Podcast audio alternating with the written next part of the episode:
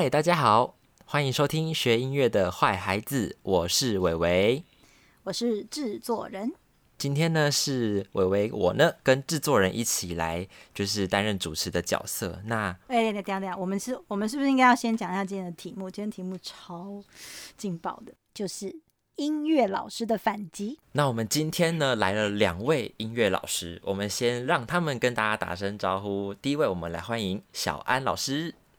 Hello，大家好，我是小安老师。好，老师你好。那我们第二位呢？要来欢迎的是小明老师。嗨，大家好，我是小明老师。哇，两位老师的声音都好好听哦。真的，教音乐的会不会都有这种特质呢？最近真的知道那个 综艺中音乐教师事件，哎，我们的音乐课真的是扬眉吐气的时刻，被全国关注，是发生什么事情？对对对，直接变成全国大新闻。碰到时事，对不对？没错没错，所以呢，就是。也是趁着这个时事刚好让大家关注到了，我们就想说，也应该要让大家好好的来讨论一下，就是有关于音乐课到底是怎么了，然后音乐老师们是不是有什么话想说呢？对，我们如果让小安老师来讲一下他对这件事情的看法，会不会？小老师，你愿意吗？你愿意？愿意啊！而且事实上，我还有在课堂上访问学生关于这件事的想法。哎，我就问说，你们觉得那个新闻老师的部分有错吗？然后学生的部分有错吗？结果学生就非常狗腿的说：“哦，我们觉得学生错比较多。”真假？对他，因为他们觉得学生不需要跟老师生气。老师说什么，他们就默默的就说哦好，然后这样就好了。他们意思就是说，反正你有没有生气，老师都还是会给你很低分，所以干嘛干嘛跟他生气？就是你今天跟他顶嘴，你分数一定也很低。那你今天不顶嘴，你下台了，你分数还是很低，所以你不用跟他这边浪费你的唇舌。哇，这真的就是放弃的状态。好惨，很惨呢，真的很惨呢，已经不想挣扎了。这个这个这个比对骂还要惨呢，因为他已经放弃你了，就是他不想跟你讲话了。对他不在乎这件事，然后他们的论点就是因为那个老师也没有在在乎人家。他们看到的新闻点是学生很认真的做报告，嗯，当然那份报告我们后来有看到，可能不是那么的完整，但我也必须说，以现在的学生做报告的水平来说，他们。中一中的学生是有花时间去做这件事的了，嗯哇，所以啊，某个程度上，至少他还愿意花时间在我们所谓的副科上，不能说要掌声鼓励，可是至少已经是觉得，哎，还至少把这件事情放在心上，嗯嗯，至少可以给予一些肯定啦，这样子，对，哎，对啊，所以讲到小安老师上课，就是。有没有可以跟我们分享一些，就是教学现场有些深刻的经验，不管是好的还是不好的？我曾经教他们双手弹巴哈初步第一首，全班，嗯，就他们也很多人是完全连钢琴长什么样子都不知道，啊，每个人都要弹，每个人都要弹，但是重点是他们都做到了，就花两个月的时间，而且他们是不是我我觉得他们非常的雀跃。非常非常雀跃。我正要讲，我觉得他们，因为我这招就好多那种，就是从小要憧憬学音乐的、学钢琴的，可是家里很多，真的真的。对，然后他们就学完那首之后，他们就更能体会那个什么齿轮的感觉啊，或者是开始崇拜音乐班的人。哇，原来弹钢琴这么难。对。对，很好玩，这个过程真的很好玩。怎么办？真的太羡慕，真的是太感谢有你们这样的老师了。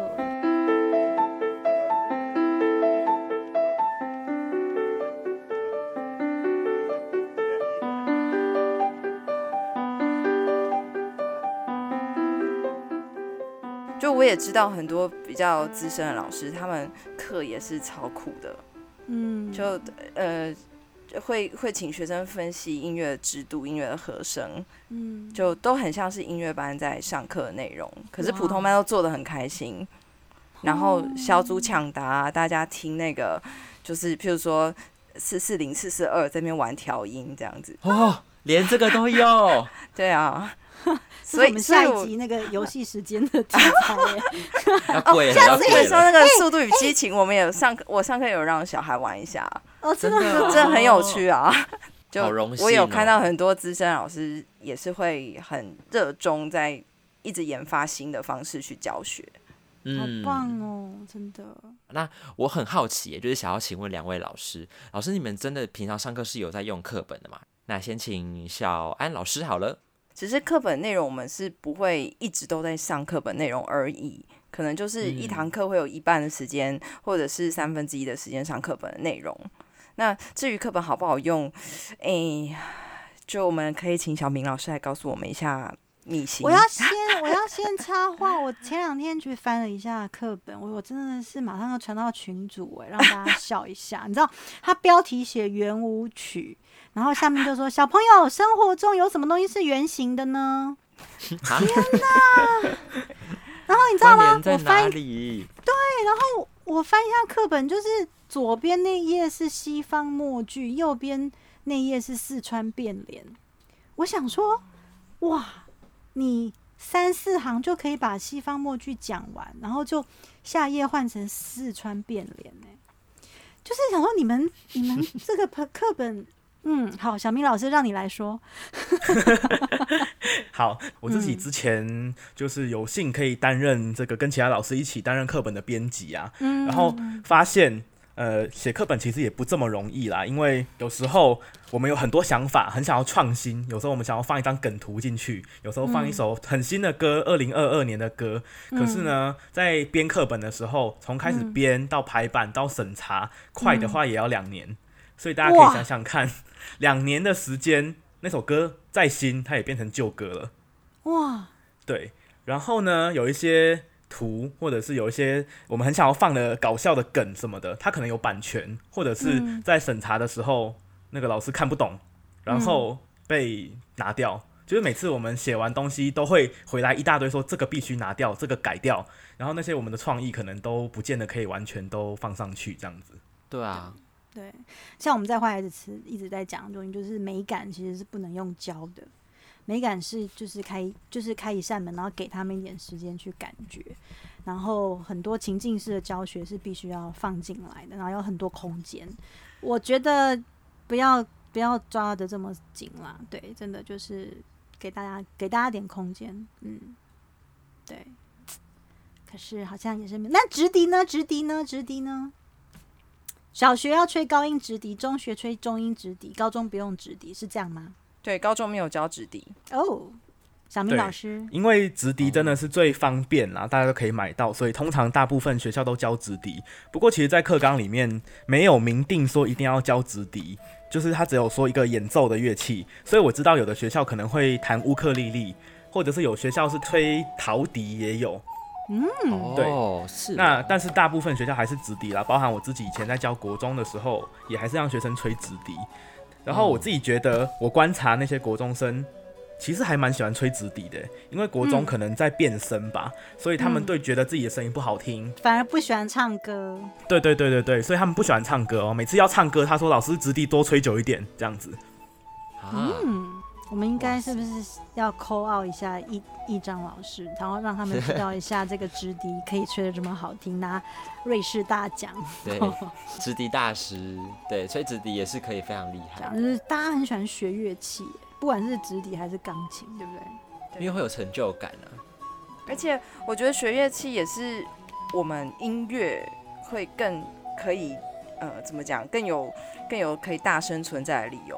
因为这就是我们的专场啊，就对啊。然后我刚才也想讲一个，就是因为我有同学，他们也是在小学教书，然后他们就跟我开玩笑说，他们非常喜欢让学生吹直笛的原因，是因为学生就不会讲话了，不然学生 一上课就叽呱一直讲话，可是一吹直笛大家就安静，就通都是直笛的声音，好合理哦。这是某个程度的音乐治疗吗？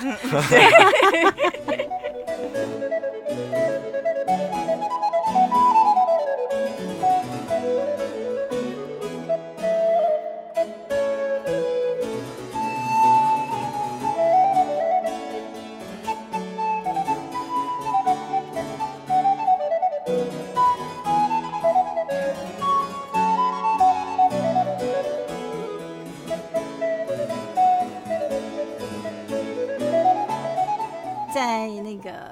教学的这个，不管是大家这边说古典流行音乐、什么爵士音乐这些东西，就是嗯学生会很在意这些种这些种类吗？还是呃，就我自己来说，我觉得我在上课的时候不太会让学生分说这是古典还是流行，因为本来我们自己都学音乐的人都分不清楚了。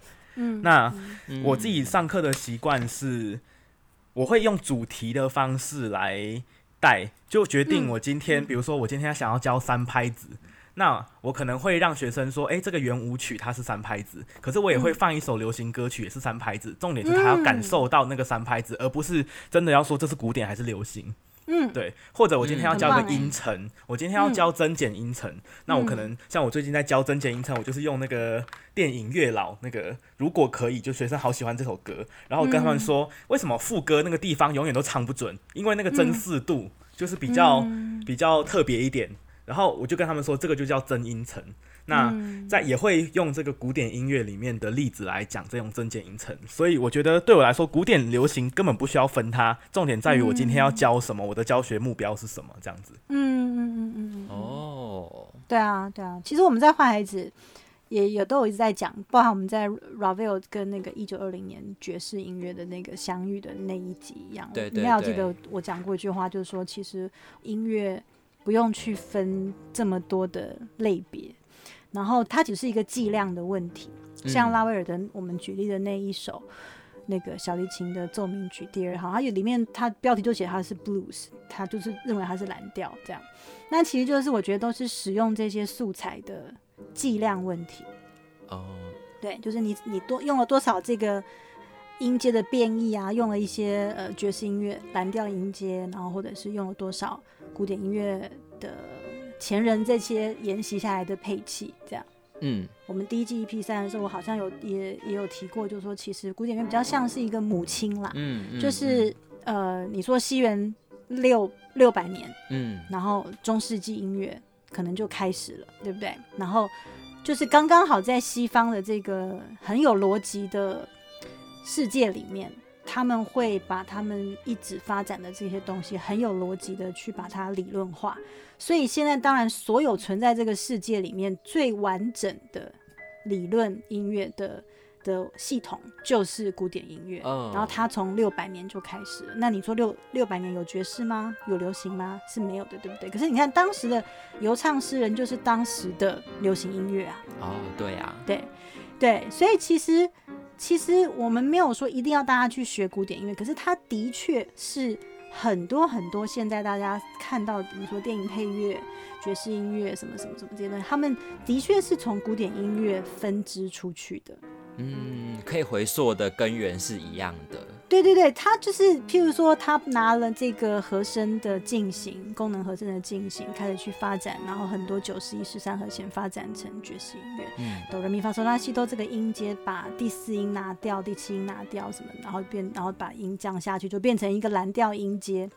其实它就像一个母亲，所以没有要大家一定要去了解什么古典音乐，可是它其实是真的很多音乐类型的母亲。那当然，同时我们有中国音乐，也有阿拉伯那个中东那个中亚那个部那个地方的音乐。那中亚音乐根本就没有走在平均率里面。嗯中国音乐也也其实也不是平均律，也是五声音阶为主，可是那五声音阶也不太准。不对啊，但但因为西方它就是一个很有逻辑的一个哲学美学的文化的这个基础，所以它其实就是建立了一个它很很很完整、很传承的古典音乐，分成你知道从中世纪、文艺复兴、巴洛克、古典到浪漫这些东西，所以它很完整，它很完整。然后它在，然后它到了现在这个时间，它再分支出去很多很多种，诶，听起来比较什么样的一个乐种。嗯我觉得是这个样子，并不是真的不用去分什么类。那我觉得其实也可以告诉学生说，其实古典音乐因为有西方的这样子的文化基础，它其实就是一个很稳固的一个妈妈，然后从这个妈妈长 长很多东西出去。所以我很同意刚刚那个小明老师讲的，就是。他讲一个三拍子，然后他可以举例这个东西，这个，因为其实大家都会从这个妈妈偷一点东西去，然后变成自己的东西。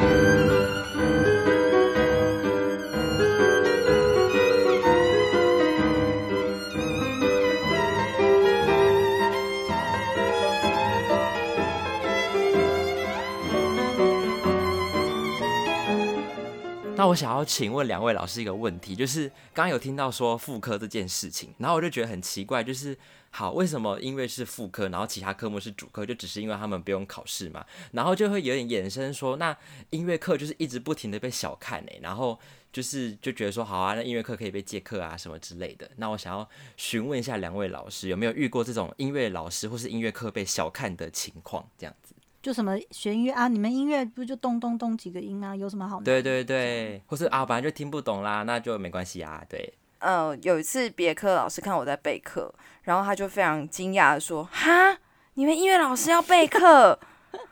然后我就我就傻眼了一下，我想说为什么音乐老师可以不用备课？然后他们说：“你们音乐老师不是就坐在那边，然后按 play stop，然后就跟老学生说安静，这样就好了吗？”然后还有很多人就会觉得说啊，音乐因为不用考嘛，所以你就可以跟他借课。可是这时候我们就要心心里想一件事情，就是为什么人家会来跟音乐借课，是因为觉得他你不重要，所以你必须告诉人家说 no，我很重要。那可是我们就要一直去告诉学生，或是告诉老其他老师们说，我们重要的地方在哪里。嗯，对，就像国文、英文，他们不用告诉大家他们有多重要，因为他们就要考试。可是我们偏偏我们就是不是大学只考要考的内容，大学分科测验也不会考音乐。哪天大学分科测验说今天要开始考音乐了，我告诉你，我们全部都变名师，然后大家就会扒着我们大腿不放，就是哦，快点快点，老师加课加课，然后换音乐去借课，不是因为要练合唱或什么，就是我们就是去借课来补音乐史。可是我们可能等不到那一天。对，哎，那还有没有什么那种同同事之间会觉得说，嗯，哎呦，就是你们学音乐还会会这么多东西，你们不是就是你知道，就是不食人间烟火这样？有啊有啊，讲到这个我就还蛮生气的，因为我之前就是在一个学校做行政。然后，因为做行政，其实就要碰到很多跟钱有关系，或是跟数学有关系。然后好像不知道为什么，哎，刻板印象他们就会觉得学音乐就是学科不好，数学不好这样。但我可能就还可以。所以呢，第一次算那个钱的时候，拿去会计那边，然后他就很惊讶的看着我说：“音乐老师，哎，做组长算钱，哎，而且没有算错，哎。”这样，那当下我会觉得好像他在称赞我，但是回头想一想，他是在笑我们学音乐的人都不会这些吧？是啊，是啊，他们是这样子啊。对，就因为大家对音乐老师可能就会觉得我们只就活在天天上啊，仙女仙女那一种的。可是他们慢慢发现，我们其实很多事情是可以做的。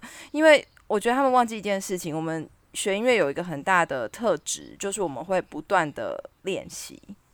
嗯，我们其实蛮蛮可以去吃苦耐劳做一件事的。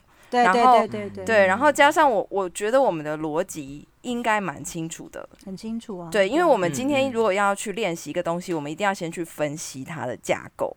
所以，我们可能在规划一个活动或者是在做一件事的时候，我们一定会有通盘的考量。所以，譬如说，呃，我也是做行政工作的时候，写出那个 round down 的时候，然后同事就会吓一跳，说：“嗯，你竟然会写 round down？” 我就想说，对，就是想说，哎，写 round down 这不就时间轴嘛？那时间轴对我们音乐来说，不是就最重要的事情嘛？哪个时对时间要用多少？然后这个时间应该要塞笑点了，然后那个哪个时间应该要收，哪个时间应该要放？这个就我们课堂上的拿捏也是常常在做啊。可是大家就会觉得，哦。原来你们会这个哦，这样。而且而且加一件事情是，我们的那种细腻的观察，绝对比非艺术人士好很多。对，因为我们可能从他听的音乐，我们就知道他最近心情怎么样。没错没错。上次不是有听到你们前访有讲到那个什么双语什么，然后现在不是在推双语？我记得那个小明老师说好像。还被人家说说啊，你们音乐不是就可以直接去双语，不是都英文吗？什么英文、意大利文，好不好？对，讲到这个我就要生气一下，因为现在其实真的是因为双语国家啦要推这个政策，所以一下子就说所有科目开始要使用英文的双语教育。好，那英文就算喽。为什么我那么生气？就是因为那个我们收到就是长官单位来文，然后他那个公文啊，就直接写说。双语教学建议从这个艺术与人文啊，还有健体这些领域开始，然后连他们的那种 PPT 里面都说，不然就从音乐来举例，你们可以做什么呢？啊，比如说开始唱一些英文歌啊，反正你们本来就讲英文啊，然后呢，你们老师也都留英或者是留美的啊，反正不是很厉害吗？好扯。然后还有人直接讲说，在公开场合哦，说反正那个双语教学就是用一个先学生听不懂的科目，你们音乐本来就听不太懂了，啊，再继续英文下去听不懂也没差，不要来那种我们的考科，就影响到我们升学。我听了真的超生气了。负负不会得正嘛，他只会越来越不好。这样要怎么国际化？对，所以到最后一定又会说啊，这个呃，我们滚动式修正，然后就滚滚滚滚，到最后又滚回原来的样子。哇，大家都忘记最本质到底要什么。嗯，就这些并不会让学生学会怎么去欣赏任何一个学科，然后也不会培养大家的素养。对对，所以就是我我觉得就是真的回到那个核心，就大家好好的去想想，为什么要上音乐课？为什么要学音乐？为什么要德智体群美？就你要会动，你要会看书，你也要会美。那那个美到底是什么？嗯，就是我觉得就是让自己的生活变得很有品味，很很美。那音乐的话，就是听觉美感。就在听觉上的美感，那视觉就是在视觉上的美感，比如说是美术，或是你们上那些视觉艺术，包含一些表演艺术，都是对。那我觉得音乐它就是听觉上的美感。那我觉得台湾的听觉美感实在是。低落到 有一点点。没在听了，对，就是那个主动性都没有，这个没有办法，因为感官就是这样，就是你知道眼睛长在前面，耳朵在后面，对。可是你要知道哦，在远古时期，耳朵多重要，耳朵就是去辨别那个野兽什么时候要来，然后你知道人死了以后最 最最晚消失的感官就是听觉，而且婴儿一开始发展的也是听觉，对，他在肚子里面就开始在听了，对。对，所以其实我我觉得就是，嗯，这也是坏孩子很努力的在做的事情对，那其实对我而言，我觉得其实普通班的音乐课，他不需要真的像学乐器，当然是一个手段，让他去喜欢音乐这件事情。可是其实真正的是，他不要不喜欢听音乐，对，而且是真的要学会听。其实像流行歌好了，单单一个歌手，他为什么今天可以得到什么奖？他是怎么去唱的？他这个句子他怎么去呼吸？他怎么去？呃，就是铺成他的音乐怎么去走那个词或什么的，其实这都也都可以跟学生分享啊，也不是，但我们一定也是用古典以前，就像老师说那个妈妈的概念去带很多的元素下去分析这些东西，但学生在潜移默化里面，他就会慢慢的得到这些知识，那他也许下一次再去听的时候，他就有一点点鉴赏的能力了。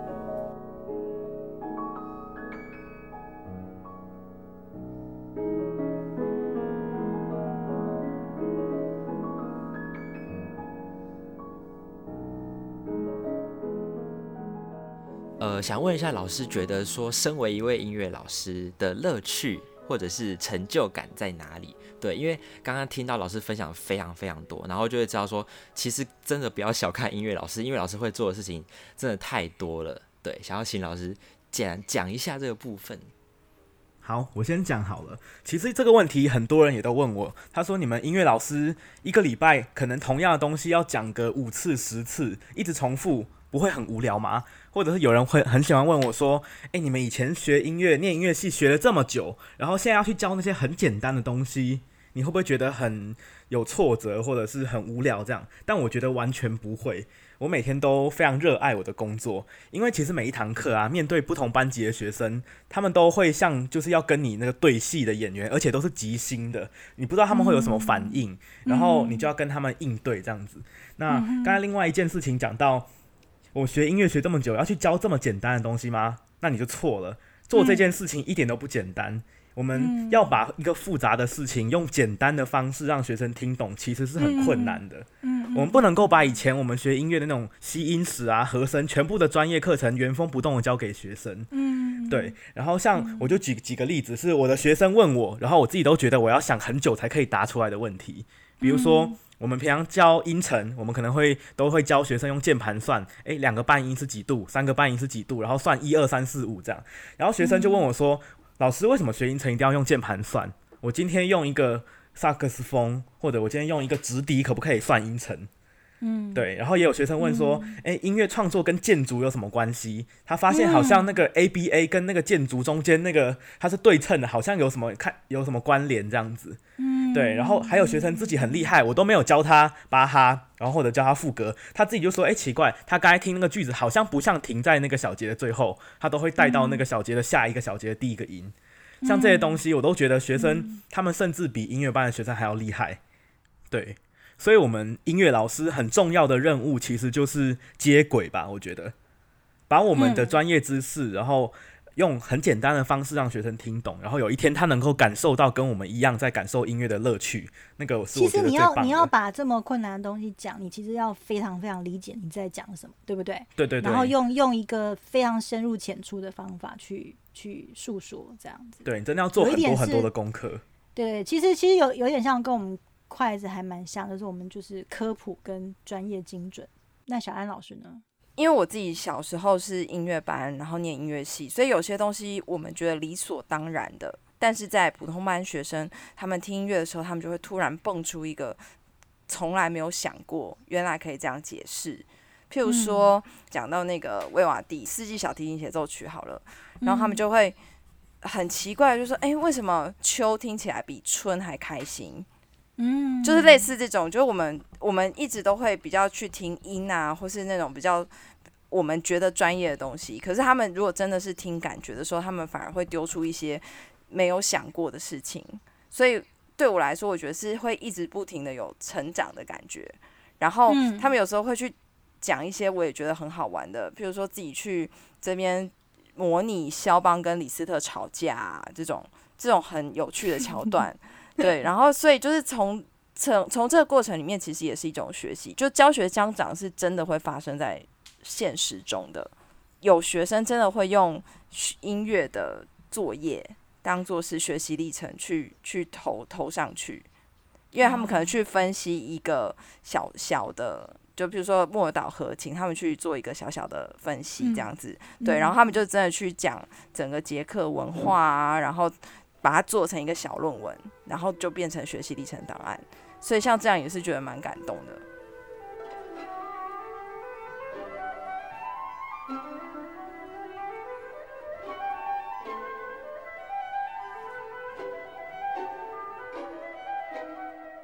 我觉得其实就是听老师们分享，就是会越听越觉得，因为音乐真的是很重要，就是我们在生活当中会一直遇到的，其实 真的才是是音乐啊，对，所以我觉得今天邀请两位老师来，虽然一开始是很就是很激昂啦，但是我觉得其实也是很想要告诉听众朋友，就是嗯，其实我们可能一直以来学校发生的音乐课可能都。